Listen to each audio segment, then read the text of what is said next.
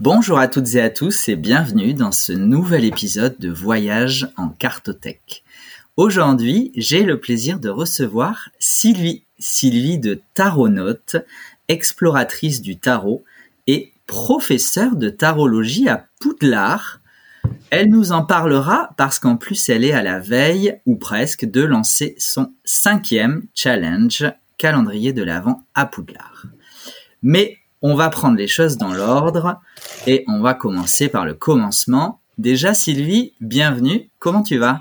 Ça va, salut Nico. Je suis contente d'être là. Super heureuse d'être là.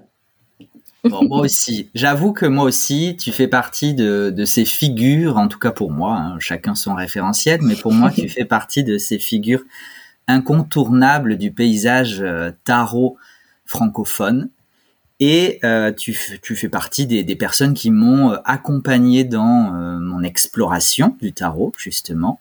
Et, et, en plus, et en plus, tu as cette petite particularité de mêler tarot et univers Harry Potter, ce qui n'est pas pour me déplaire.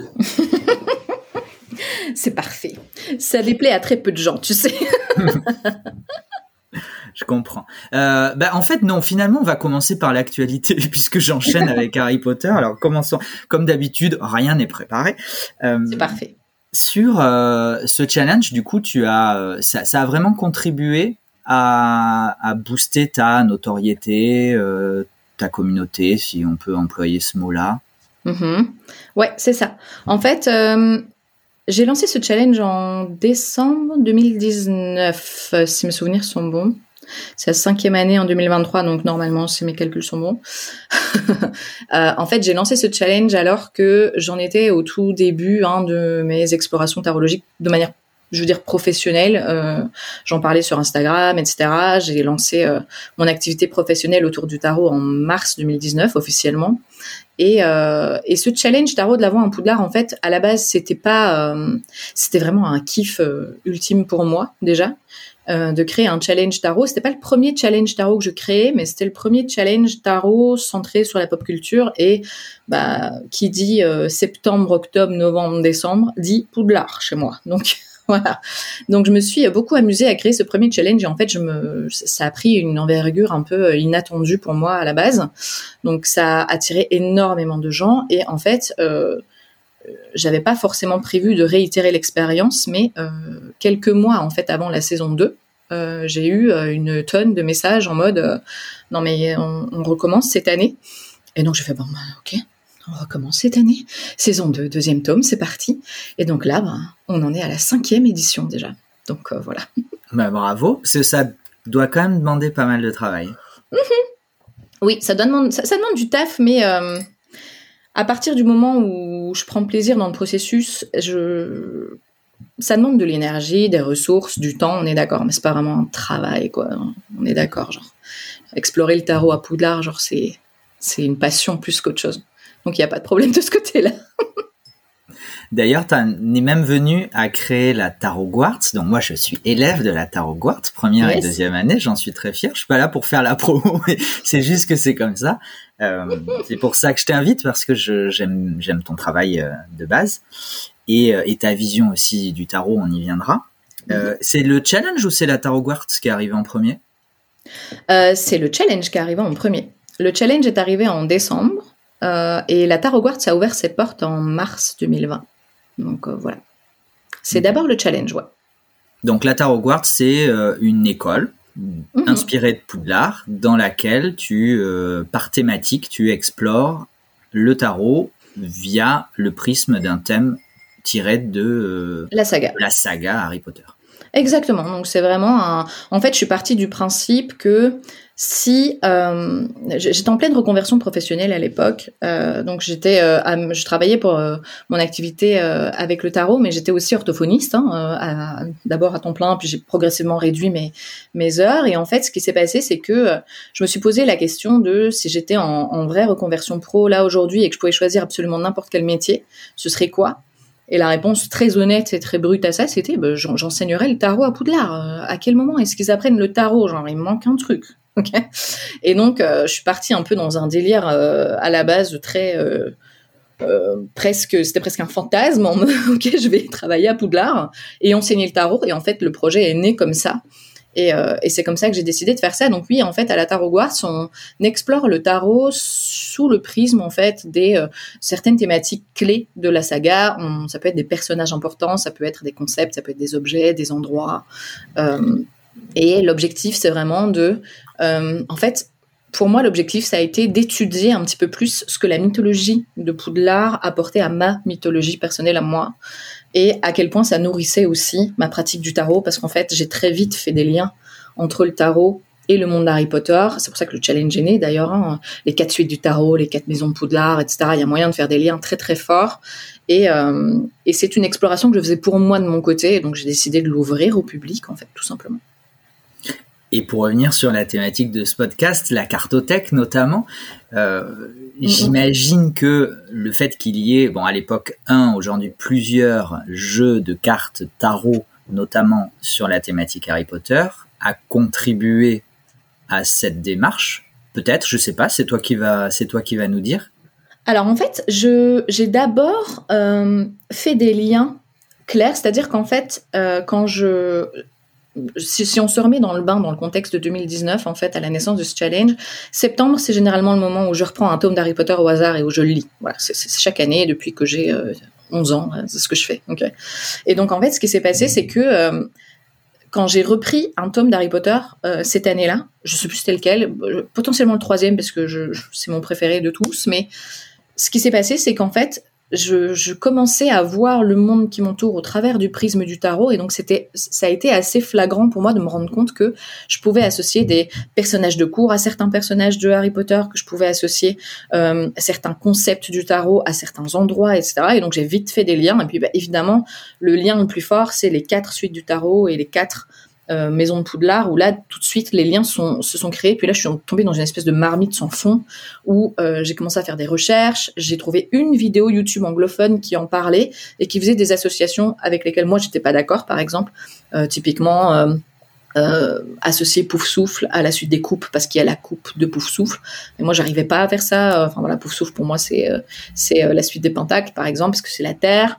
Euh, mais donc j'ai retravaillé en fait toutes mes associations, toutes mes toutes mes symboliques comme ça, et euh, j'ai du coup recherché à ce moment-là s'il existait un tarot euh, Harry Potter.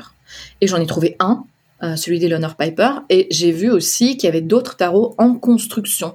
Euh, j'ai vu plein de projets comme ça, euh, peut-être deux trois à l'époque, de projets de tarot en construction jamais aboutis.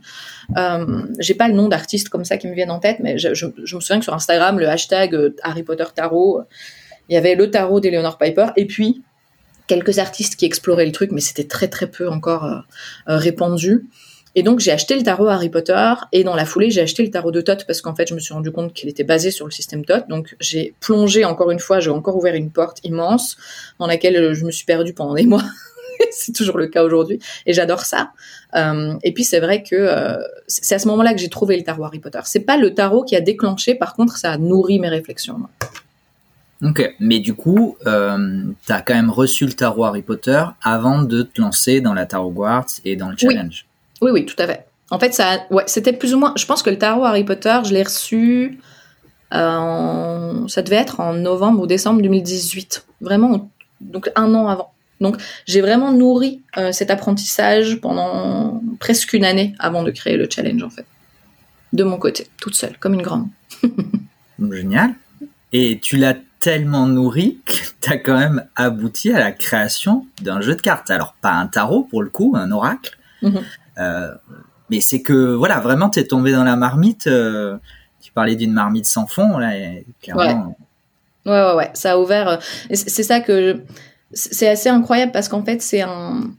L'histoire de, ce jeu de cartes, de l'oracle sur demande, de ce jeu que j'ai créé, en fait, c'est un besoin profond de revenir aux sources de l'œuvre parce que euh, je pense qu'il y a quelque chose de profondément important quand on aime une œuvre de pop culture telle que Harry Potter. Ça peut être euh, n'importe quoi, ça peut être euh, Seigneur des Anneaux. Je sais qu'il y a énormément de, de, de, gens qui accordent une, importance primordiale à la mythologie de Tolkien, par exemple, ce que je respecte profondément. Ça fait juste pas partie de mon bagage, mais Ce qui se passe, c'est que euh, il y a eu un besoin à un moment donné de ma part de revenir à l'essence de ce que m'a procuré cette saga quand je l'ai découverte, c'est-à-dire à travers les mots.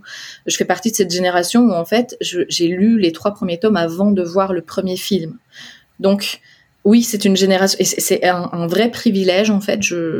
j'estime aujourd'hui que c'était un vrai privilège parce que il y a tout un imaginaire qui s'est construit avant qu'on me l'impose en fait. Et en fait, l'oracle sur demande, c'est un oracle un peu spécifique parce que ce ne sont que des mots. Euh, mais pour moi, les mots sont l'essence de l'œuvre. Et ça me tenait à cœur en fait d'avoir cet outil parce que dans mes explorations personnelles, même avec un tarot aussi joli et soigné et recherché que le tarot d'Eleanor Piper par exemple, ou tous les autres tarots d'ailleurs qui existent sur le sujet maintenant, euh, ça reste une vision du créateur, c'est pas la mienne. Et on m'a souvent demandé si j'allais créer un tarot Harry Potter un jour. C'était un peu ma, prochaine question. en fait, j'ai pas envie de créer un tarot Harry Potter, j'ai envie de, créer un tarot taronaute, genre, qui me ressemble. Mais Harry Potter fait tellement partie du paysage que c'est pas possible de l'intégrer. Mais par contre, je veux pas. Euh, mon objectif, c'est pas de créer un tarot Harry Potter. Mon objectif, c'est de créer un tarot de ce que moi je comprends de l'œuvre et ce que ça m'aide à traverser. Et donc pour ça, j'ai besoin d'un outil comme l'oracle sur demande. Vraiment, là, l'oracle sur demande, à la base, c'est un outil très égoïste, très euh, je le fais pour moi parce que je sens que j'ai besoin de cet outil-là pour travailler euh, les concepts qu'il y a dans l'œuvre pour comprendre ce que ça m'apporte et pour éventuellement un jour créer mon propre tarot. Ça reste évidemment un projet euh, très important pour moi, mais c'est pas c'est pas un projet pour demain quoi j'ai besoin vraiment de macérer ça. Et donc la tarot quartz m'aide à faire ça. Euh, mon travail personnel, euh, parce que j'ai une pratique spirituelle qui est très axée aussi sur euh, sur le monde de, pop culture d'Harry Potter. Et en fait, c'est ce qui m'aide à faire en sorte que je, je pense que tarot naîtra un jour, mais il, ne sera pas. Je, pense que les Potterheads ou les, ou les fans d'Harry Potter verront tous les clins d'œil et les choses qui sont importantes à travers tarot, sans que ce soit un, un, jeu explicitement potterien. Donc euh, voilà. Intéressant, très mystérieux, mais hyper ah. intéressant. Pour revenir sur la cartothèque, donc on a parlé du, du as parlé du tarot Harry Potter euh, renommé HP Tarot par euh, Eleanor Piper, qui est un peu le, tarot historique, le jeu de cartes historique, enfin à ma connaissance, à la tienne aussi, je crois. Oui, c'est le premier autour de, l'univers Harry Potter. Il y en a eu d'autres depuis. Il y a même eu des cartes à jouer euh, éditées officiellement, contrairement aux, références dont on parle, qui les autres ne sont pas vraiment officielles, reconnues. Euh, mais euh, donc toi, tu les as tous, je crois. Je dois les avoir tous, ouais. à ma connaissance, ouais, il y en a peut-être un ou deux qui farfouillent sur Etsy un petit peu, mais que j'ai pas que j'ai pas acheté. Euh, mais j'en ai pas mal, ouais. J'en ai quelques-uns. Je, crois les avoir tous. Mais c'est et c'est important pour toi. Euh, Alors tu nous racontes un peu ce voilà qu'est-ce que ça crée en toi le fait de de les avoir tous? Est-ce que tu les utilises? Est-ce que c'est juste pour ton exploration personnelle? Voilà. Mm-hmm. Euh, j'ai une pratique du tarot qui est très vaste. Hein. C'est pour ça que tarot note, c'est pas pour rien. Là, c'est l'exploration du tarot. C'est je me mets pas de limite dans l'exploration de l'outil.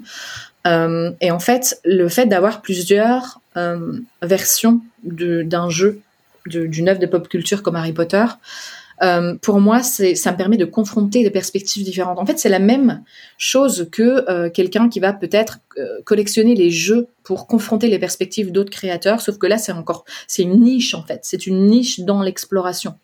Mais je trouve ça intéressant parce que euh, c'est souvent en discutant avec des élèves à la Tarot par exemple, qui euh, ont une vision bien spécifique, par exemple, de la maison Serpentard. Moi, j'ai une vision de Serpentard, par exemple, d'une maison reliée au travail de l'ombre, avec les cachots et la salle commune sous le lac. Il y a quelque chose de très, il faut plonger dans les profondeurs, et puis il y a quand même quelque chose d'assez sombre autour de cette maison, et puis euh, peut-être des, grands incompris dans cette maison. Enfin, il y, a, ce genre de vibe.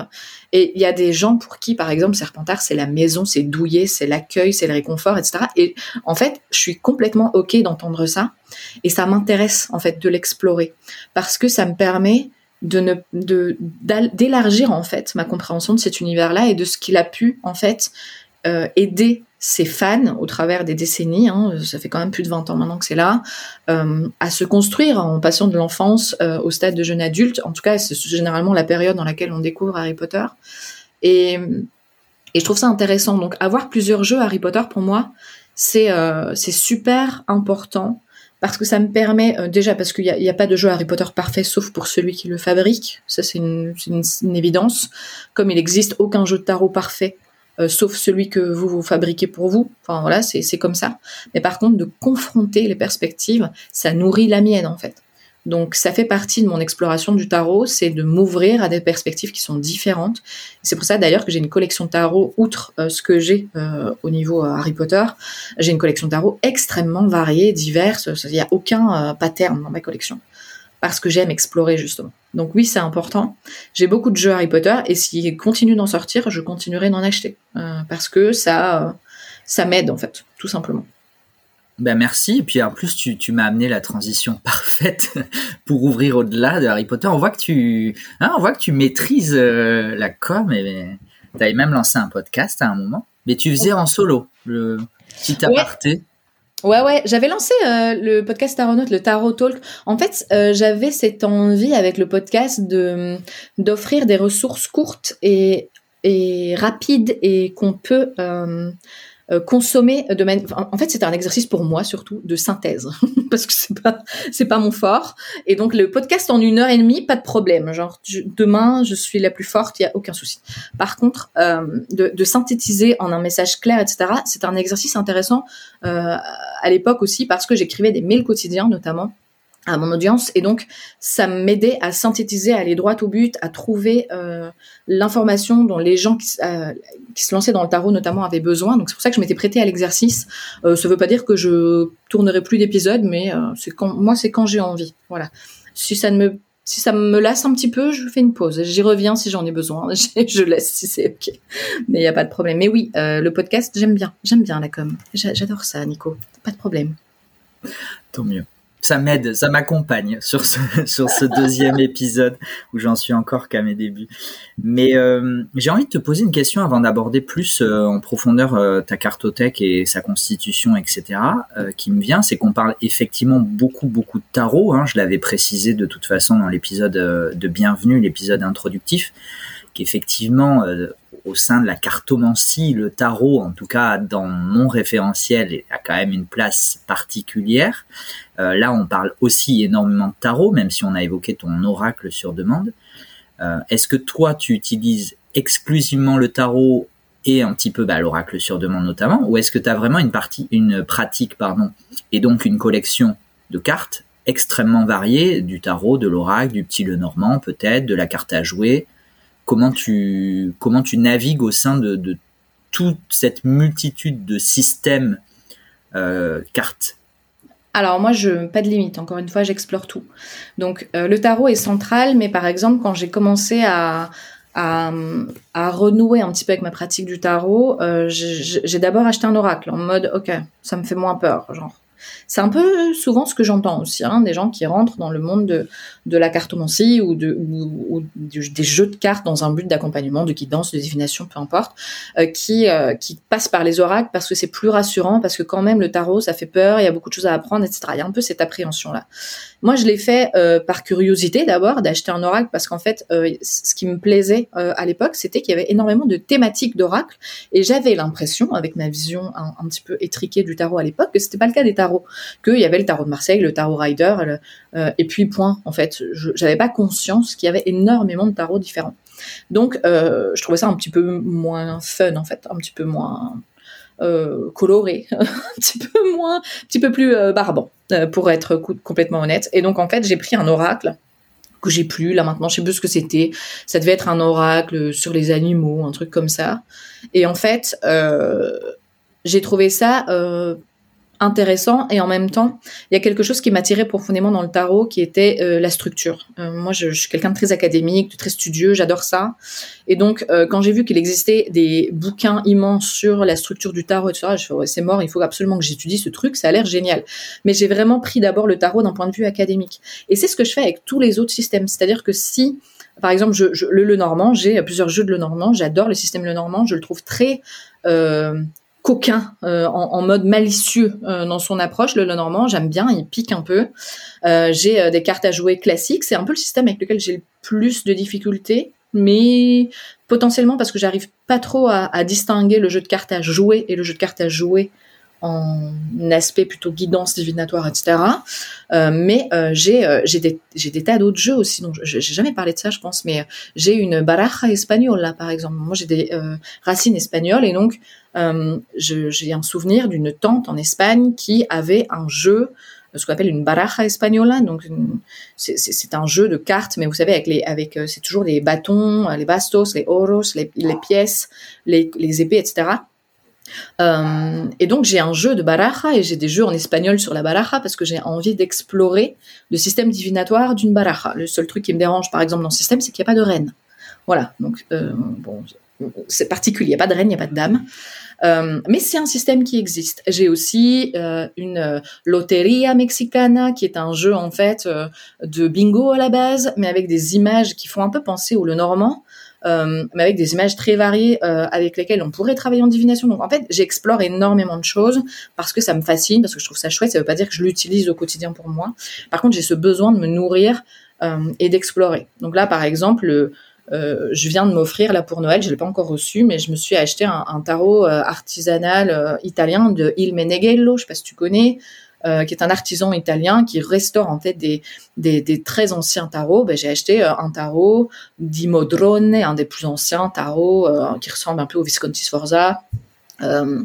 Et en fait, ça, m'emballe parce que c'est un objet qui, qui arrive dans un papier artisanal. Enfin voilà, c'est un bel objet et j'ai envie d'explorer ce système-là. Donc en fait, je me mets pas de limite. Donc si tu viens dans ma cartothèque un jour, genre il y a des tarots, de Marseille, Rider pop culture, tarot de Tot, inspiré Tot, des euh, trucs sur les vampires, des trucs sur les. Alors que je suis pas euh, forcément fan de, de ça, mais j'ai tout en fait. J'ai besoin d'explorer tout. Et il y a autant des trucs super illustrés, pas du tout illustrés, euh, noir et blanc, colorés, spirituels, hyper ancrés, contemporains, anciens. Il y a tout en fait et je me mets pas de limite. Donc j'ai des oracles aussi. Alors le truc que j'ai tendance à pas trop utiliser, c'est les oracles à message. Euh, parce que personnellement pour moi, je vois pas d'intérêt particulier d'avoir une photo avec un message. Euh, je dirais rien à étudier là-dedans. Voilà, c'est ça que je veux dire. euh, je trouve qu'il y a moins à explorer. Mais ouais, des oracles, par exemple, j'adore l'oracle des archétypes de Kim Krans par exemple. Euh, j'adore l'oracle, les oracles de Till Swan un peu. J'aime bien comment c'est construit, même si euh, euh c'est pas très particulier. J'aime bien les oracles en fait où c'est dessiné, où il y a une structure derrière, où il y a vraiment des choses à explorer. et parfois je les utilise, et parfois je les utilise pas, mais ça veut pas dire qu'ils n'ont pas leur place dans ma collection. Je sais pas si tu vois ce que je veux dire. Ouais, ouais, complètement. Euh, j'ai une montagne de questions qui me viennent à, t'écouter. C'est hyper intéressant, c'est passionnant. Euh, mais tu parles beaucoup d'exploration. Hein, T'en as fait ton ton nom de ton nom de scène, j'allais dire, ton nom d'entreprise en tout cas, au moins, si ce n'est ton nom de scène. Euh, mais en fait, qu'est-ce que tu explores? Est-ce que tu explores le système? Est-ce que tu explores une construction? Est-ce que tu explores la fabrication d'un jeu? Est-ce que ou est-ce que tu viens explorer des profondeurs de ta psyché, de ton inconscient, de la spiritualité, de l'univers, de l'autre monde, j'en sais. Qu'est-ce que tu viens explorer? Mais tout, Nico, c'est génial. Quand j'ai commencé à, créer, euh, à créer mon entreprise et, à parler de tarot, etc., euh, plusieurs personnes dans mon entourage étaient un petit peu sceptiques en mode c'est quand même très niché le tarot. Et chaque fois je leur répondais mais vous comprenez rien au tarot alors, genre il y a rien de moins niché que le tarot. Genre le tarot, tu touches au tarot, tu touches à tout. À tout. Tu peux toucher à la divination, à l'inconscient, à l'exploration, comme tu dis, à l'exploration personnelle, à l'expansion personnelle. Bon, ça, c'est quand même une grande partie de ma pratique avec le tarot. Tu peux explorer euh, tout, en fait, des œuvres de fiction, comme je le fais avec Harry Potter. Tu peux explorer une pratique spirituelle. Tu peux explorer euh, par exemple, moi je sais qu'il y a des tarots qui me vont pas du tout me parler en, en guidance et qui vont vraiment me parler en méditation, par exemple. Il y a des tarots que je vais utiliser que pour la méditation. Euh, on peut absolument tout explorer. C'est ça qui est fascinant. Il y a de l'histoire, il y a de la symbologie si on a envie d'être académique avec le tarot. Il y a des académiques du tarot, il y a des académiciens, je sais pas comment on dit, du tarot, enfin des gens qui, qui, qui conceptualisent, qui intellectualisent l'outil. Moi, ça me fascine aussi cette facette-là du tarot. Il y a des gens qui sont purement intuitifs, qui ont jamais ouvert un bouquin de leur vie et qui pratiquent le tarot et qui le comprennent comme personne. Ça m'intéresse autant en fait de, comprendre ces gens-là. Euh, en fait, le tarot, c'est une source inépuisable d'exploration et c'est pour ça, je pense que c'est pour ça, littéralement, que je m'en lasse pas et que ça fait des années aujourd'hui. Ça fait, euh, ouais, j'ai reconnecté vraiment avec le tarot en 2018, donc ça fait, euh, ça fait cinq ans. Et euh, est-ce que je calcule bien? Ouais, ça fait cinq ans. Et en fait, c'est, je, ne m'en lasse pas et je ne me vois pas me lasser en fait de cet outil-là parce que on peut, on peut très bien aussi explorer tout le côté créatif du tarot. On peut créer un tarot. je sais pas si vous vous rendez compte à quel point c'est un processus au final de de, de création euh, d'un univers à part entière. Ça, ça appelle des ressources intérieures, des recherches, de tiens, bon, moi je suis nul en dessin, comment je pourrais faire du coup pour mettre au monde ce tarot-là? Ça, ça appelle à la collaboration, ça, c'est aussi un appel à la communauté. Il y a une communauté qui s'est construite autour du tarot qui est complètement fascinante, de gens qui se posent des questions importantes sur le monde, sur la vie, sur ce que, sur tout ce que le tarot évoque en fait. Donc pour moi, le tarot, c'est en fait, c'est tout donc c'est pour ça que taronaute, c'est parfait pour moi parce que je ne veux pas me mettre dans une case. C'est, je pourrais pas. Si je me mets dans une case, c'est là que je commencerai à me lasser en fait. J'explore. Euh, et justement, ta cartothèque, elle, euh, c'est un, support d'exploration euh, puisque ça t'aide. Tu, tu disais qu'en fonction de la thématique, en fonction euh, de la, de, la structure, est-ce que c'est un tarot, est-ce que c'est euh, un oracle, est-ce que c'est un petit Lenormand, ça t'aide à explorer d'autres facettes. Euh, mais je vais retrouver ma question. euh, t'as quand même donc euh, t'as une, une, une cartothèque très importante quand même. On va on, va y, on va y revenir. Mhm. mais du coup, euh, tu as quand même commencé à distiller des petites informations. Chaque jeu est quand même attribué souvent, en tout cas c'est ce l'impression que j'en ai de, des partages qu'on a, euh, soit des partages publics que tu fais, soit des échanges qu'on a, y compris celui-ci. Euh, chaque jeu a quand même très rapidement une attribution particulière. Oui, alors en fait, c'est j'ai un peu des jeux tout terrain, j'appelle des jeux tout terrain, des jeux euh, couteau suisse un peu qui peuvent servir absolument tout et n'importe quoi. c'est le cas par exemple du Rider Waite pour moi. c'est vraiment un couteau suisse pour le coup. Le Rider Waite classique pour moi, c'est quand même mon outil de base. Euh, après, il y a des jeux euh, qui très vite, ouais, prennent une euh, ont une attribution. Alors ça veut pas dire que c'est figé dans le marbre, mais par contre c'est l'impression que j'en ai dès le départ. J'expérimente et si ça se confirme, bah, c'est ok en fait. Et si ça se confirme pas, eh bien j'explore autre chose. Enfin voilà, je me mets pas de case, mais enfin ouais, je m'enferme pas dans une case, mais par contre, oui, il y a un, feeling très rapide en fait qui se fait avec un jeu de je sais qu'il va pas me servir dans tel cas, je sais qu'il va me servir plutôt dans tel cas, je lui accorde parfois une, une vibe un petit peu plus. Euh, par exemple, typiquement, une des pépites euh, de ma collection, c'est le Tildwick Tarot première édition. Ok, donc le Tildwick Tarot, c'est un tarot qui a euh, longtemps été cherché, qui son créateur est malheureusement décédé peu de temps après avoir sorti ce tarot en édition limitée à 1000 exemplaires. Donc évidemment, ils se sont arrachés. Euh, dans le monde entier. Euh, j'ai mis très longtemps à le trouver. Je l'ai trouvé. Je l'ai pas payé si cher. J'étais contente de mon coup, pour le coup. Et en fait, ce tarot, euh, quand je l'ai eu entre les mains, il m'a fait. C'est un, un, sentiment compliqué à expliquer, mais j'ai su que je n'allais pas genre me tirer une carte du jour avec ce tarot. Genre, c'est pas possible. Donc, c'est un tarot que j'utilise en méditation uniquement en pathworking. Donc c'est cette euh, technique de méditation où on rentre dans une carte et où on explore l'univers de la carte.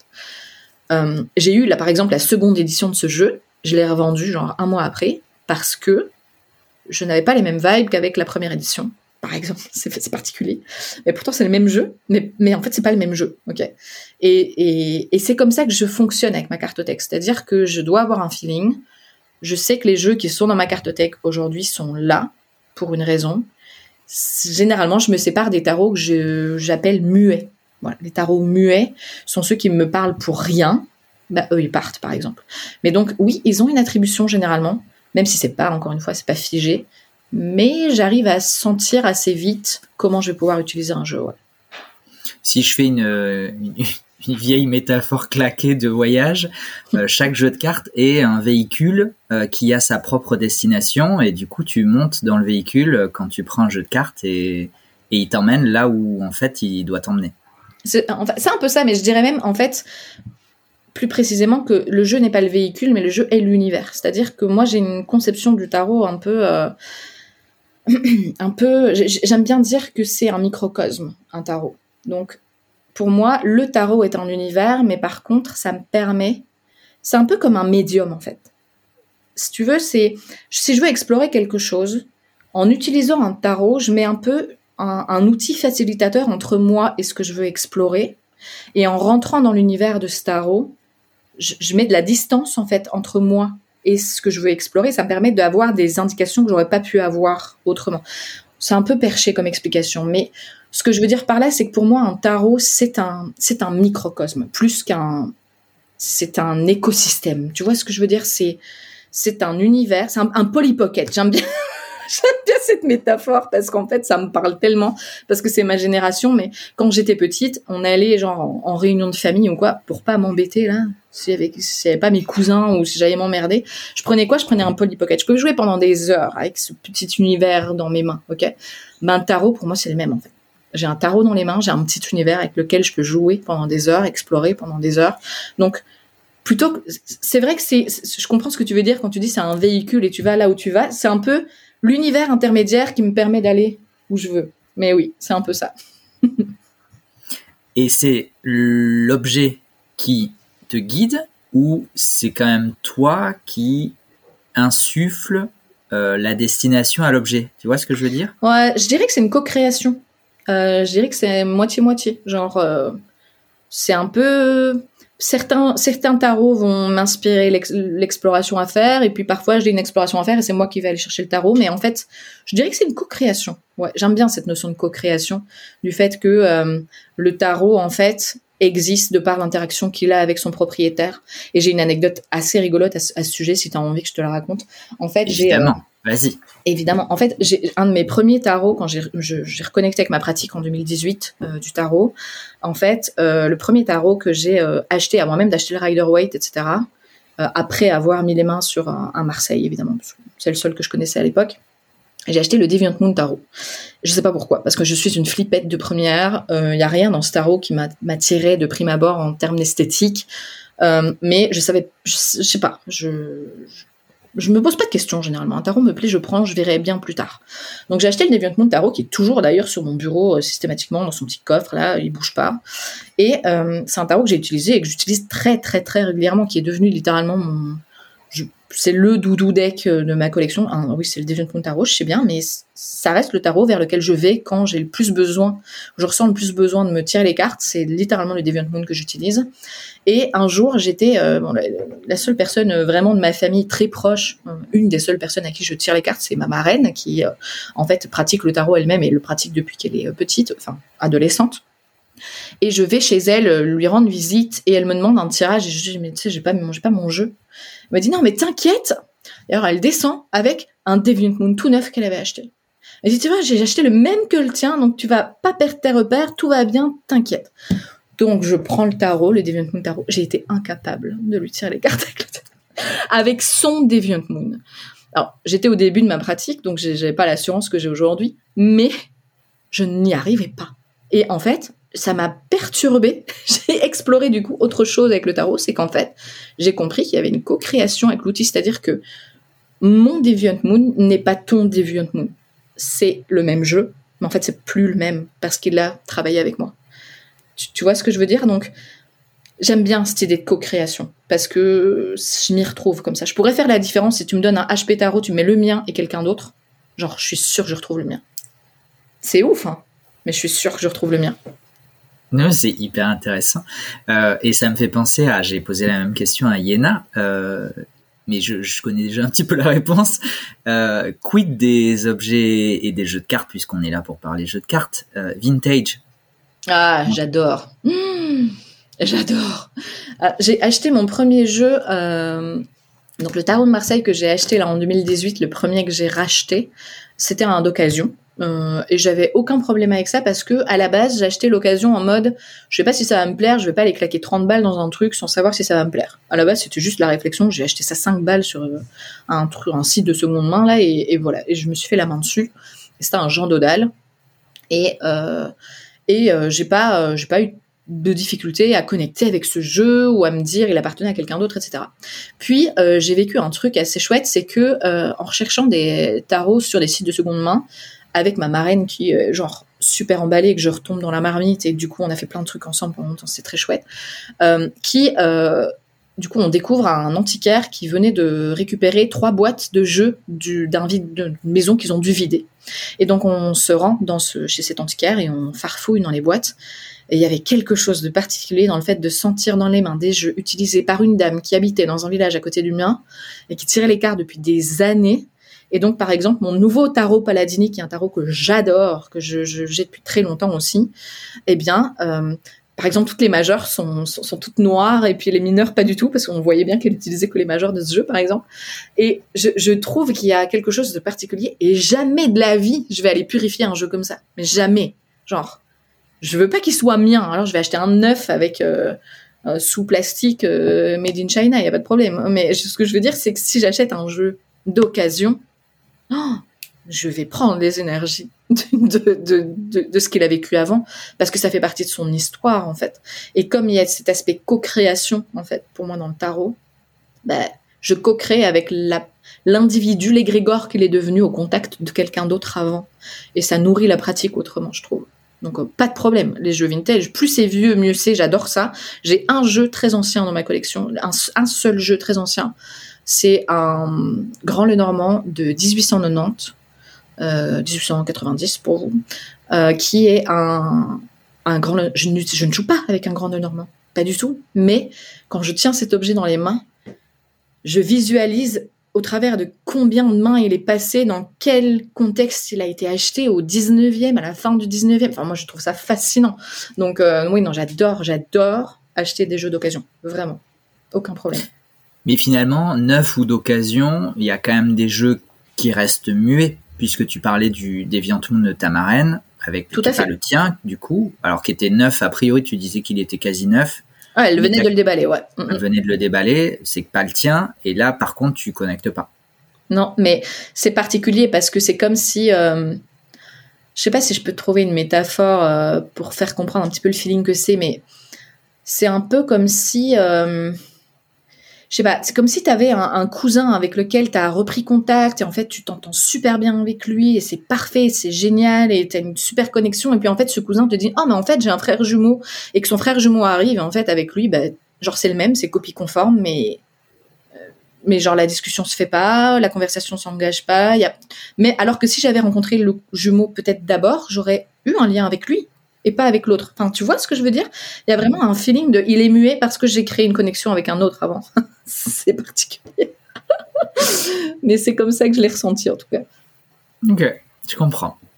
Du coup, je vais revenir, euh, puisque tu as, commencé à, distiller un petit peu le, le début, tu es retombé, tu as bien utilisé le mot retombé dans le tarot, enfin dans le tarot, mais encore une fois, hein, c'est euh, plus large que ça. Mais euh, dans le tarot en 2018, ça veut dire que tu étais déjà tombé dedans avant.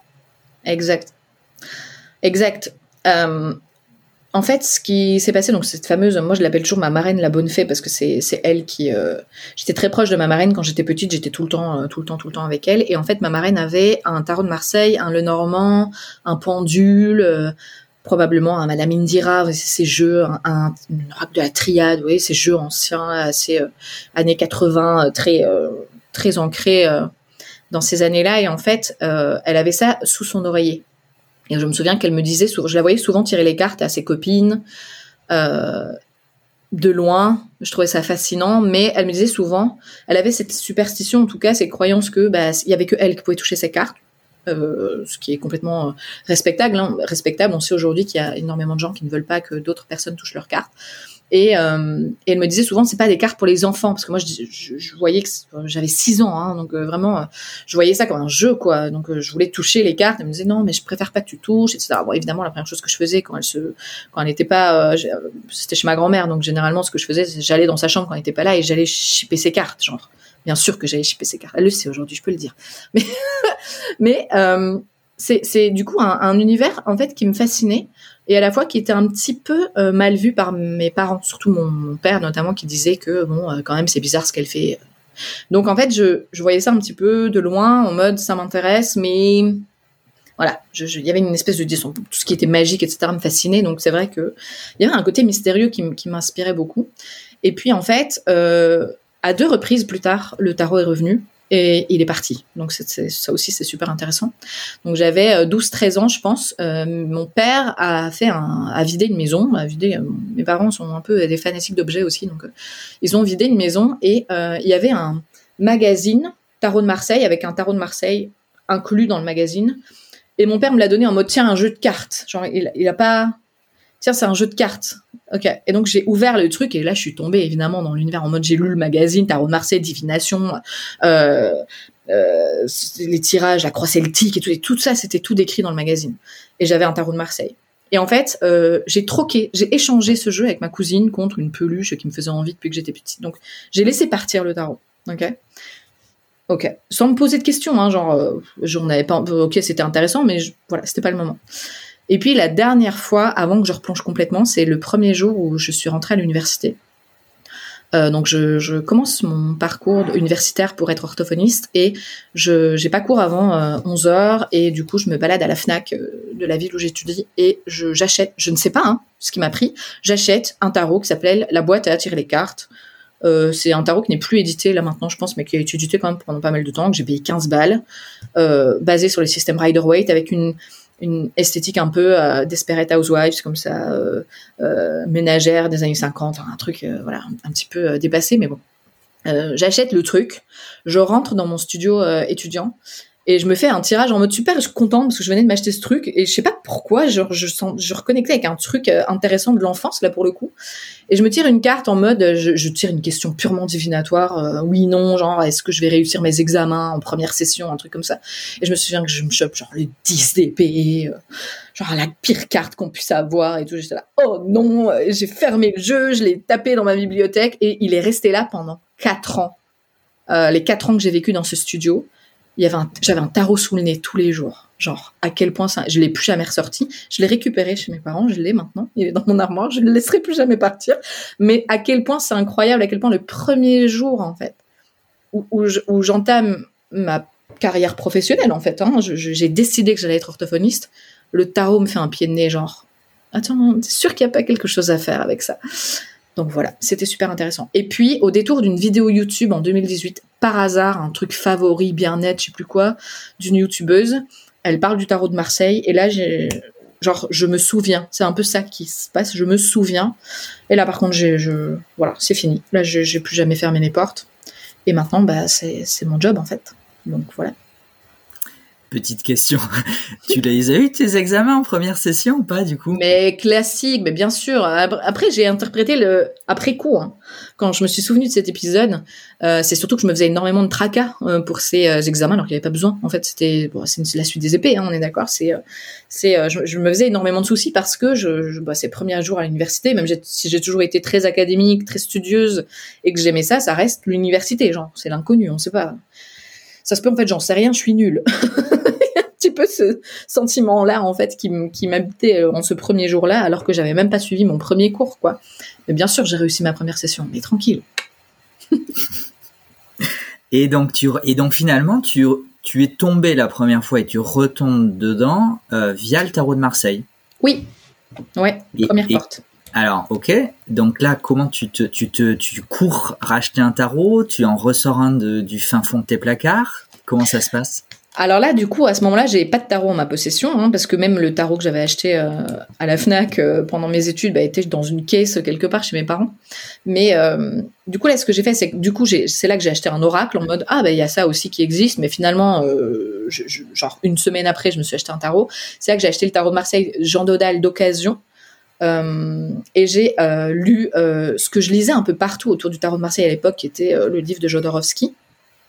Avec lequel j'étais pas très contente, j'étais un peu fâchée. je l'aimais bien au début et puis en fait j'étais un peu fâchée parce que il faisait l'apogée des mineurs et puis quand on arrivait aux mineurs, bah il y avait rien. Donc ça m'a saoulée en fait. Je comprenais pas pourquoi on n'utilisait que les 22 majeurs d'un jeu. Euh, ça me frustrait très fort en sachant qu'il y en avait 78. Je connaissais rien au rider à l'époque, rien, rien, rien, rien. Je savais même pas que ça existait.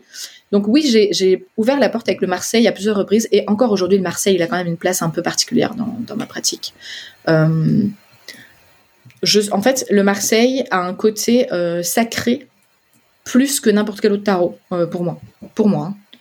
Hein. je le sors qu'à des rares occasions. Et ce qui est intéressant, c'est par exemple, toujours aux alentours de mon anniversaire, euh, mois de mars, euh, j'ai un, une envie irrépressible de sortir le Marseille. Et j'ai ça depuis, euh, depuis 2018, du coup. Genre, je ressors le Marseille tous les mois de mars. Je sais pas pourquoi. Sais, toujours, voilà, c'est comme ça. Et c'est un tarot, en fait, je pense que de par son côté ancien, de par son côté un peu historique, de par son côté aussi où, les de, de Starro a été nourri quand même depuis euh, vraiment longtemps euh, de cet aspect divinatoire, etc. Euh, j'ai quelque chose de particulier avec lui. Donc ouais. Et comment tu passes de un tarot de Marseille à une collection qui aujourd'hui comprend, tu, tu, dois, tu dois connaître ton chiffre structuré comme tu es? Un peu, Il y a plus de 300 jeux dans ma collection. Alors, comment exactement, je sais pas, mais plus de 300, ouais.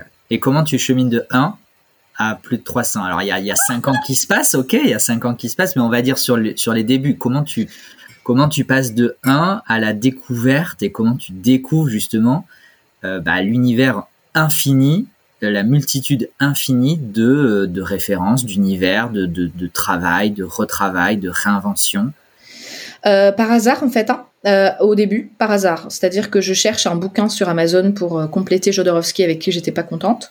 Euh, et j'ouvre Amazon, plateforme sur laquelle je commandais jamais à, l'époque. vraiment, je, je connaissais Amazon, mais je, je, je sais pas que je farfouillais ou que je faisais mon shopping là-dessus. Et je tape juste livre tarot, point, livre tarot. Et puis là, je tombe sur des tarots et je dis, what the fuck, genre, il y a d'autres tarots. Et, là, là, là, par contre, c'était fini, quoi. Là, je me suis dit, ok, mais qu'est-ce que je fais? Donc, une fois que tu, tu vois qu'il y a le tarot de, de Marseille, qu'il y a le, le système Rider-Waite, qu'il y a plein de jeux anglophones, euh, bon, l'anglais, ça n'a jamais été une barrière pour moi. Donc ça, ça c'est vrai que c'est quelque chose qui est intéressant euh, quand on apprend le tarot. Euh, bon, maintenant, il y a de plus en plus de ressources francophones, mais c'est vrai qu'à l'époque, il n'y en avait pas beaucoup. Donc, c'était intéressant pour moi d'explorer ça aussi et puis de voir en fait qu'il y avait des milliers de jeux euh, moins encore que ce qu'il y a aujourd'hui. Donc, pas demander là, les gens qui tombent dans la marmite maintenant. Les bonnes chances, les gens, parce que faire un choix, c'est pas toujours facile. Mais j'ai eu cette fameuse question de, ok, mais du coup, si je veux étudier autre chose que le Marseille, par quoi je commence? Je me la suis posée aussi cette question. Est-ce que je prends le Rider Waite classique avec un bouquin pour l'étudier, etc. Et en fait, je me suis fait confiance et j'étais euh, profondément attirée par le Deviant Moon. Donc, j'ai commencé par le Deviant Moon j'ai suivi la fameuse formation de Margot, euh, qui à l'époque n'était pas encore mon amie, c'est juste mon mentor. Euh, sa fameuse formation tarot intuitif, elle venait de la sortir. Je l'ai suivie hein, avec le avec le Deviant Moon et puis et puis c'est fini quoi. Puis Margot, je suis ce qu'elle fait. Elle parle de Benebelwen. Qui est Benebelwen Je vais voir Benebelwen. Oh mon Dieu, je tombe dans la marmite Benebelwen. J'achète son immense holistique tarot. J'achète le Rider White pour l'étudier. Puis c'est fini, en fait, c'est fini. Là, là, on ouvre. Tu sais même plus dans quel ordre tu ouvres les portes, en fait. C'est, c'est, c'est, même encore aujourd'hui, euh, parfois les liens se font tellement vite, les explorations se font tellement vite que si je prends pas le temps d'écrire et de, d'archiver ça, j'oublie tellement c'est, tellement c'est fulgurant. Euh, quand on ouvre une porte, il y en a dix autres qui s'ouvrent tout de suite, genre le lendemain. c'est impressionnant, mais donc oui, à la base, euh, d'ailleurs, il y a une seule vidéo euh, de ma collection tarot sur ma chaîne YouTube, une seule vidéo qui date de genre, je sais pas, 2019, quelque chose comme ça, où j'ai dit de manière très naïve. Non mais ça va, je dois avoir six tarots. Bah franchement, je suis contente de ma collection. Genre, il m'en faut pas plus, ok? Parce que j'avais aussi cette vision étriquée de il faut utiliser tous ces tarots tous les jours parce qu'un tarot qui prend la poussière dans une cartothèque, genre, c'est, c'est pas, euh, c'est pas le but, il faut les utiliser. Mais je suis plus du tout d'accord avec ça aujourd'hui. Donc, euh, donc voilà, j'en ai 300. Et euh, je, je, suis en partie responsable, je vais rien, je vais, je vais rien dire. Mais euh, alors, tu as, déjà un petit peu euh, parlé de ça, mais là, encore une fois, on, parle beaucoup de tarot. Pourquoi tu as vraiment cette appétence à explorer le tarot plus que la carte à jouer, plus que le le normand? Est-ce que c'est parce que c'est plus complexe? Est-ce que c'est parce que c'est plus complet? Est-ce que tu vois? Et, et mhm. question subsidiaire, au sein du tarot, système Marseille, système Rider, White Smith, système Tot, autre système, voilà. Mm. Ouais. Alors, euh, pourquoi le tarot plus spécifiquement? Parce que moi, je pense que c'est la structure du tarot qui d'abord m'a appelé. Euh, le côté très structuré et le fait que euh, c'est un peu comme, comme si on achetait le même pull en différentes couleurs. Enfin, tu vois ce que je veux dire? Genre, c'est le même modèle, mais par contre, on peut le réinterpréter de plein de façons différentes. Donc, il y a une espèce de consensus, parce que malgré tout, on a beau dire, oui, euh, le tarot peut s'appréhender de manière intuitive, euh, il y, a beaucoup de gens qui n'apprennent pas le tarot, etc. Mais il reste quand même une espèce de base, une espèce de consensus sur lequel tout le monde est plus ou moins d'accord quand même. Euh, c'est rare en fait qu'il y ait des gens qui, même intuitivement, donnent une signification d'une carte qui est à l'opposé euh, de ce qu'on dit traditionnellement, même s'il y a des nuances, etc., qui sont intéressantes quand on prend le tarot de manière intuitive. Il y a quand même un espèce de bagage, euh, une espèce de noyau dur dans le tarot. C'est ça qui est intéressant pour moi. C'est que les 300 tarots dans ma tarothèque, dans ma cartothèque, sont, ont tous la même origine, quelque part. Ils ont tous le même noyau dur. Par contre, ils sont tous pareils en étant différents. C'est ça que j'aime bien.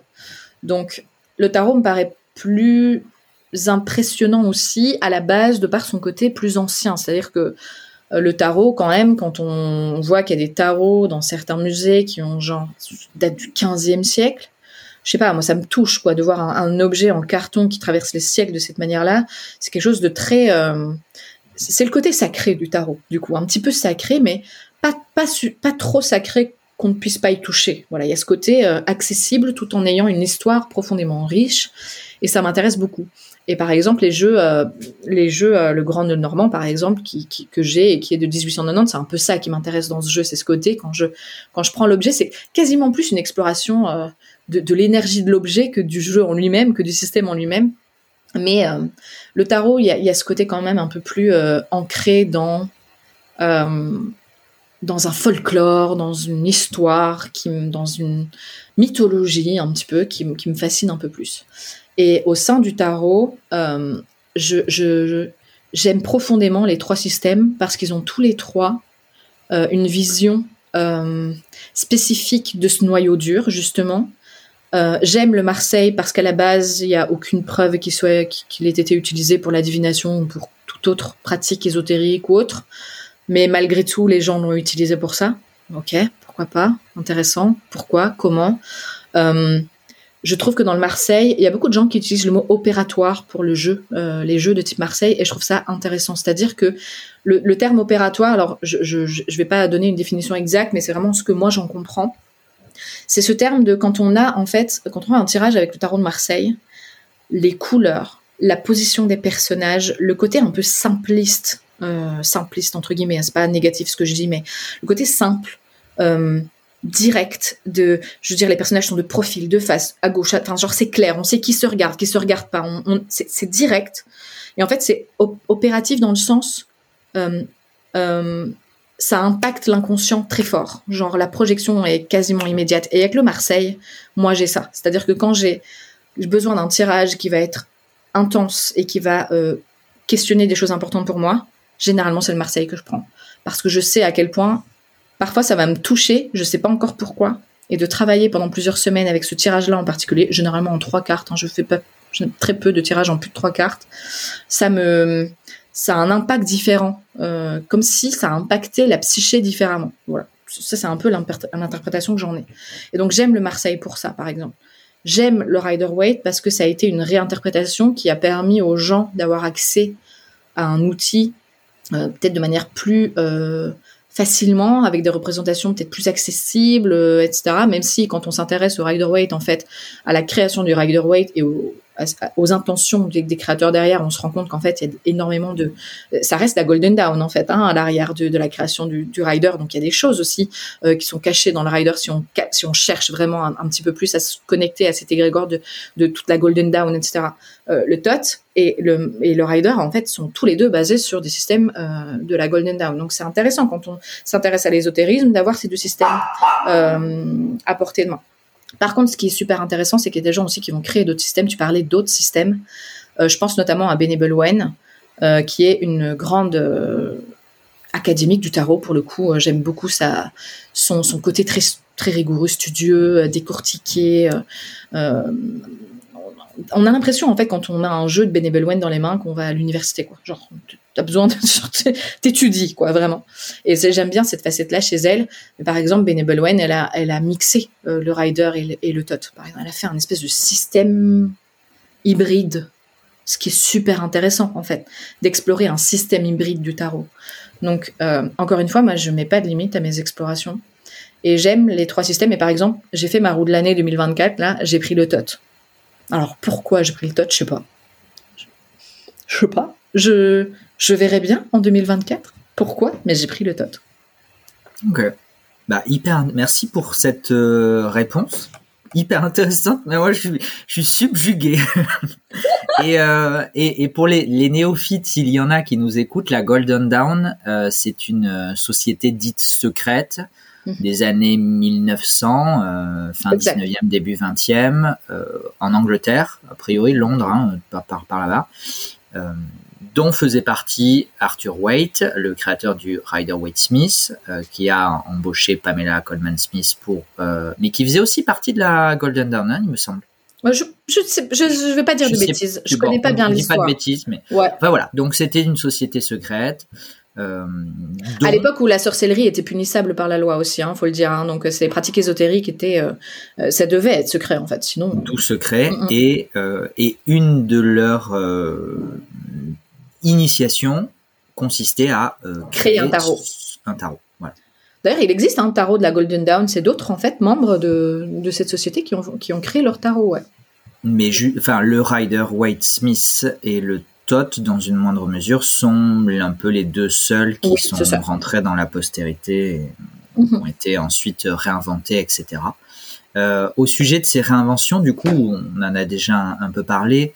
Euh, le fait qu'il y ait toutes ces, ces, nuances, toutes ces créations, que ce soit des tarots animaliers, que ce soit des tarots vampires, que ce soit des tarots Harry Potter, pop culture euh, plus générale, ou, euh, ou tout autre, euh, toi, ça qu'est-ce que ça t'inspire en termes euh, déjà en termes artistiques et esthétiques et puis après dans justement cette exploration comment ça t'aide? En fait pour moi à chaque fois la, création d'un tarot euh, c'est un peu un processus. Je comprends pourquoi c'était une initiation. Par exemple, tu, disais très bien que c'était une initiation dans la Golden Dawn. Ça faisait partie du processus d'initiation. En fait, je comprends complètement pourquoi. Parce que euh, en explorant en fait le tarot, on s'explore un peu soi-même. Hein. C'est un reflet, c'est un microcosme, donc c'est un peu le reflet de notre microcosme à nous, en fait. Euh, et ce qui m'intéresse, en fait, c'est que je sais, en fait, je sais pas à quel point les créateurs de tarot ont conscience de ce qu'ils révèlent d'eux-mêmes quand ils créent un jeu de tarot. Genre, à quel point J.K. Rowling, par exemple, a exprimé d'elle-même en écrivant le premier tome d'Harry Potter, ça se sent là, la thématique de la mort, la solitude de l'enfant qui a perdu ses parents, le, l'amour qui vint tout. Enfin, je veux dire, c'est quelque chose qui est, c'est des thématiques en fait qui traversent la créatrice, c'est sûr. Euh, et donc, toute œuvre en fait artistique pour moi est une expression de, de l'essence de son créateur. Et je trouve ça en fait incroyable d'avoir dans les mains des œuvres de créateurs euh, divers du monde entier avec plusieurs backgrounds qui vont en fait dire une partie de ce qu'ils sont à travers leur création. Je trouve ça déjà super intimiste, euh, touchant et surtout c'est un peu comme si on lisait euh, une biographie de manière un peu cachée quoi. Il y a quelque chose de qui, nourrit, euh, en fait, en, travaillant avec des tarots différents. Pour moi, c'est tout l'intérêt de la collection tarot, d'ailleurs, en fait. Hein. En travaillant avec des tarots différents, on confronte les perspectives du monde d'êtres humains comme nous, qui ont une perspective complètement différente de la nôtre, et ça, ça enrichit en fait notre vision du monde. Donc moi, c'est en ça que ça m'intéresse et que ça et que ça m'aide en fait, c'est comprendre que ma vision du monde est un filtre au travers duquel je vois le monde, mais c'est qu'une facette du diamant, genre, il y en a des millions d'autres. Et c'est pour ça que euh, j'ai une collection aussi étendue, aussi variée, et qui touche à des sujets aussi vastes que la pop culture, que quelque chose de plus traditionnel, que euh, quelque chose de sombre, quelque chose de lumineux, quelque chose, peu importe en fait. Ça m'aide à comprendre en fait le monde d'une perspective complètement différente de la mienne. Ah, j'ai pas les mots tellement je trouve ça, je trouve ça beau. C'est chouette. Mm. C'est chouette. Et, euh, et, je comprends tout à fait. Je pense qu'on on sera nombreux, euh, nombreux et nombreuses à, à te rejoindre, à te rejoindre là-dessus. Euh, au-delà, au-delà de, de, son utilisation pure et dure et des significations qu'on peut en trouver, qui, dont les nuances aussi varient en fonction des, des choix d'illustration. Mm-hmm. toute, toute cette profondeur tu, ça m'a fait penser en t'écoutant à une, une, métaphore que tu utilises souvent. Hein, je, te, je, je, te, rends quand même l'origine de la métaphore. Tu parles souvent de Horcrux quand tu parles de, mm. de tarot. Exactement. C'est un, morceau de son créateur. Oui, c'est sûr. C'est certain. Mais toute, toute œuvre, toute création, en fait, c'est un morceau. De, je, en fait, c'est un peu. C'est pour ça que mes deux grandes passions dans la vie sont la lecture et le tarot. Je pense que c'est parce que c'est le même mécanisme. C'est en fait quelqu'un qui va écrire un livre, euh, va euh, mettre un morceau de soi dans ce bouquin et va l'offrir au monde. C'est un cadeau immense en fait. Et euh, c'est pour ça que mes, tarots sont littéralement rangés dans ma, dans ma bibliothèque en fait. C'est, la même chose, c'est le même principe. C'est-à-dire que c'est vivant, ça bouge, ça rentre, ça sort, ça euh, en fonction de ce qui m'inspire sur le moment, de ce qui m'inspire plus, de comment moi j'évolue, de ce que j'ai envie d'explorer, de ce que j'ai plus envie d'explorer. C'est, ça change, ça bouge, mais pour moi c'est vraiment des fenêtres ouvertes sur le monde, sur l'humanité de manière générale, et je trouve ça euh, fondamental. C'est notre condition à tous en fait.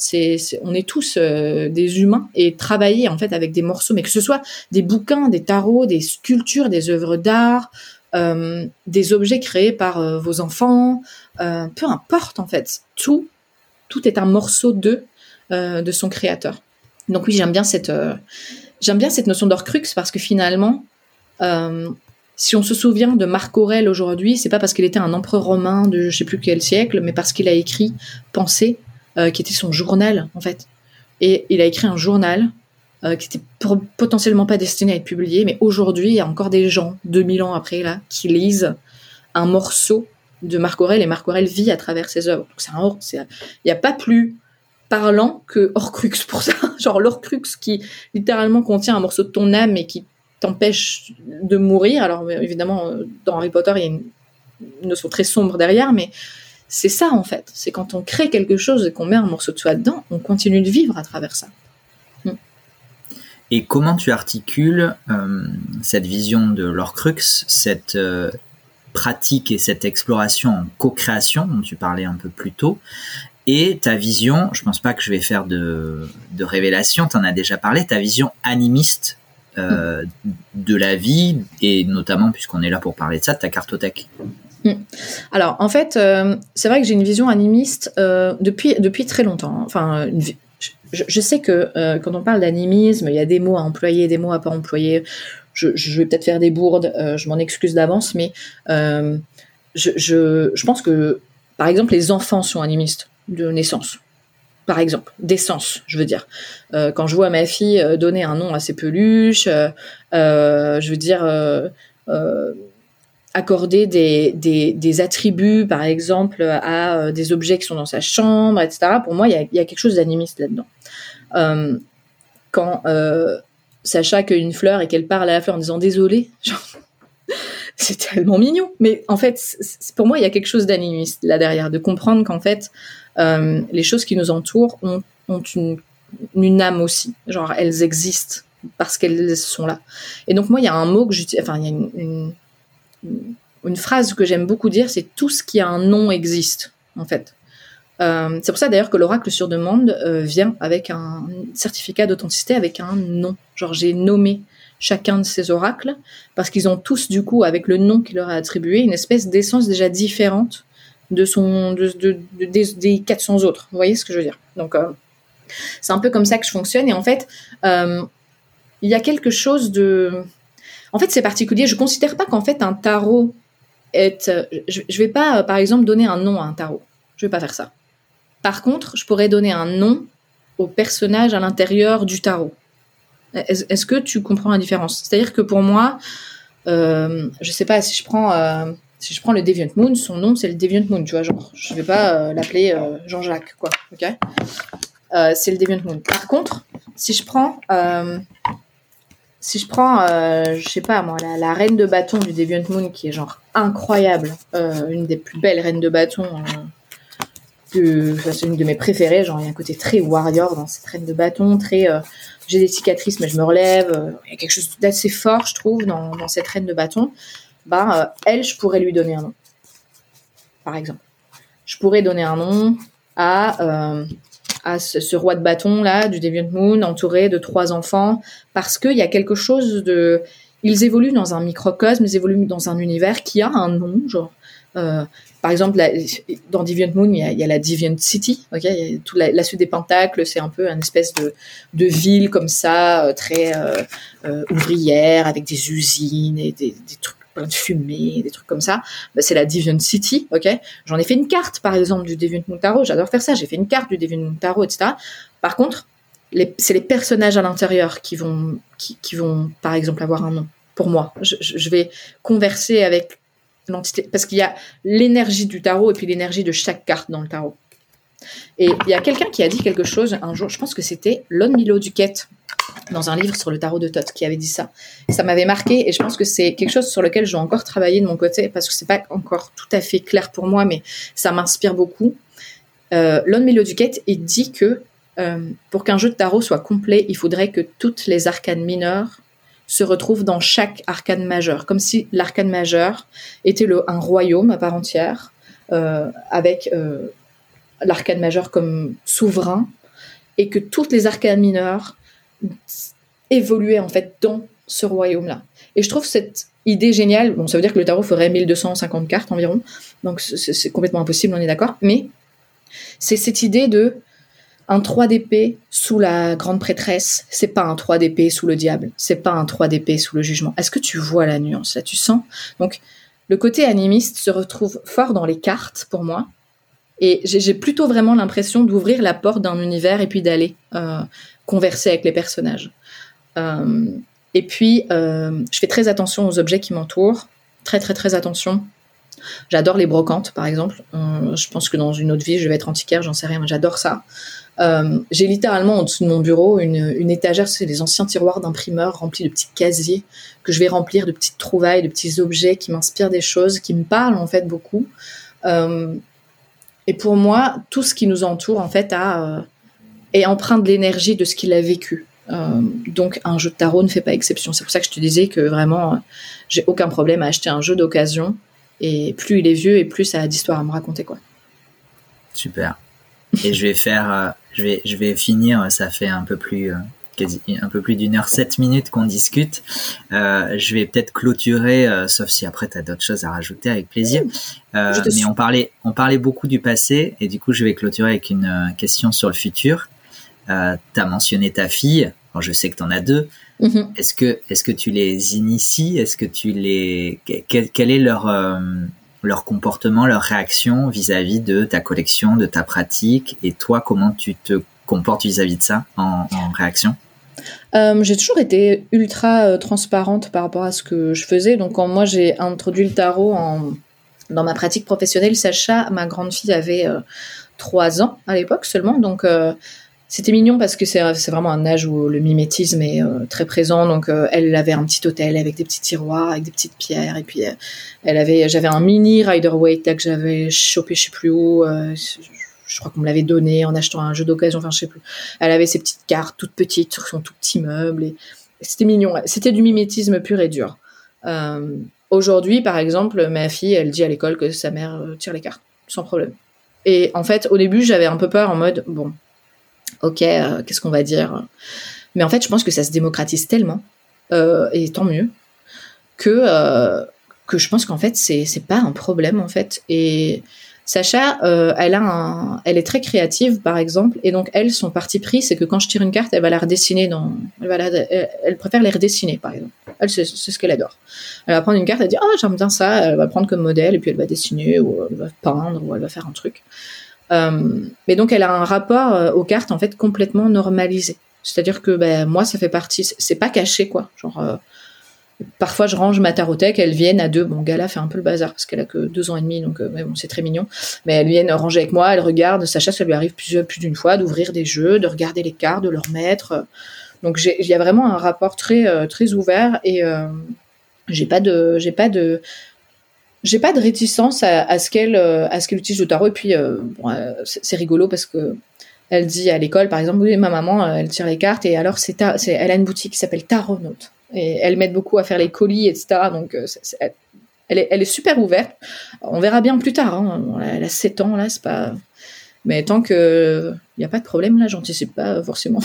On verra bien sur le coup s'il y a quelque chose à régler. Mais non, franchement, je suis, je suis assez. En fait, je pense que c'est. On dit beaucoup aussi du rapport qu'on a, nous, avec notre propre pratique. C'est-à-dire que si moi, je suis complètement à l'aise avec ça et que je m'en cache pas et que toute ma famille sait ce que je fais et que c'est les premiers là à me demander des tirages là. Ceux qui disent que oh c'est un peu bizarre, c'est les premiers à me demander des tirages.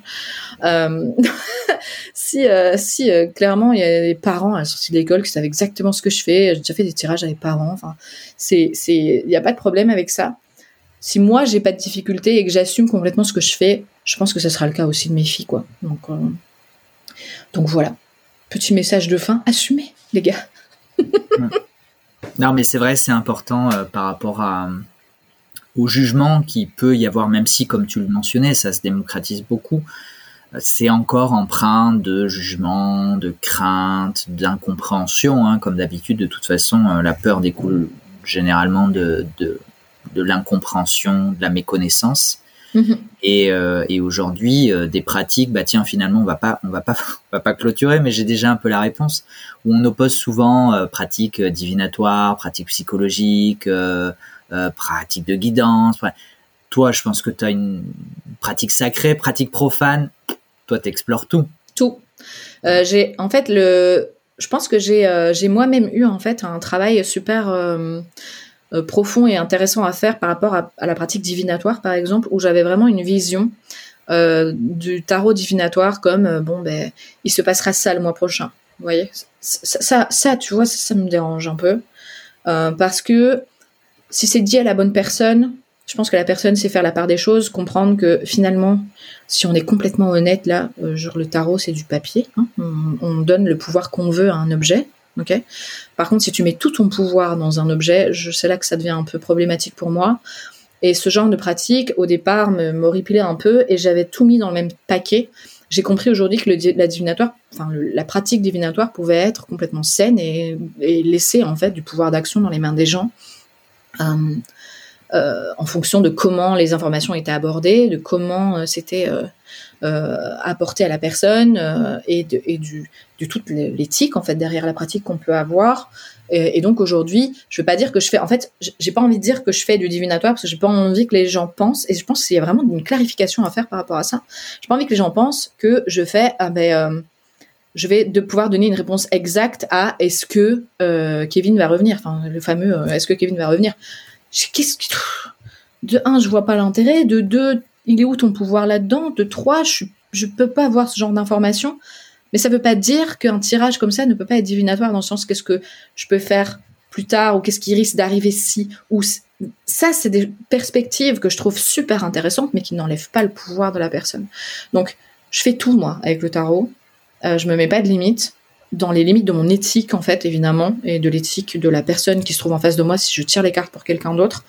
Mais euh, c'est vrai qu'il y a une, il y a d'un côté une espèce de désacralisation de l'objet que je trouve intéressante parce que du coup tout le monde peut acheter un tarot aujourd'hui en librairie sans avoir peur du jugement et de se dire bah, c'est un objet qui est euh, un peu à la mode, un petit peu répandu et tant mieux là euh, si ça ouvre les portes à certaines personnes de cet outil incroyable. Par contre moi j'aime bien resacraliser un petit peu l'outil de temps en temps euh, parce que j'oublie pas que le tarot m'a apporté euh, des, réflexions, les, plus belles réflexions que j'ai pu avoir dans ma vie. Genre, c'est grâce à cet outil-là. Les plus beaux moments de synchronicité, j'ai pu les avoir avec cet outil-là. Et donc, je, n'oublie pas non plus que, euh, ça reste un, une petite cathédrale aussi, parfois, en fait, dans laquelle on peut se réfugier de temps en temps. Et, et c'est important pour moi. Euh, j'aime le côté tout public et en même temps, parce que je veux pas que les gens se sentent euh, euh, interdits d'acheter un tarot. Euh, surtout pas là, filez dans la première librairie qui vient si ça vous intéresse et allez-y. Allez sur le salon des arcanes. Et, Quand il aura rouvert. Voilà, faites, faites péter votre portefeuille chez Nico, il n'y a aucun problème avec ça.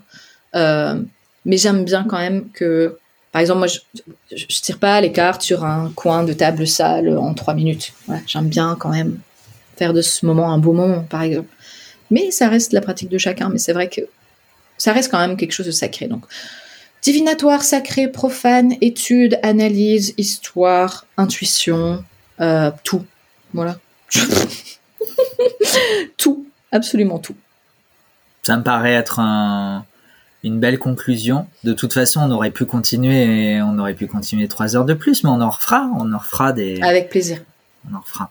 En tout cas, merci beaucoup d'avoir euh, accepté euh, mon invitation. Merci à toi, c'était un plaisir. Avec, plaisir, ce petit voyage en cartothèque euh, tous les deux et puis d'en faire profiter aussi toutes les personnes qui auront la gentillesse de nous écouter. Voilà, je vous souhaite à toutes et tous une, euh, je sais pas, une très bonne fin euh, de ce que vous voudrez, une très bonne fin de voyage. Et euh, je vous donne rendez-vous très prochainement pour un nouveau voyage en cartothèque. À la prochaine. Ciao. Salut. Ciao.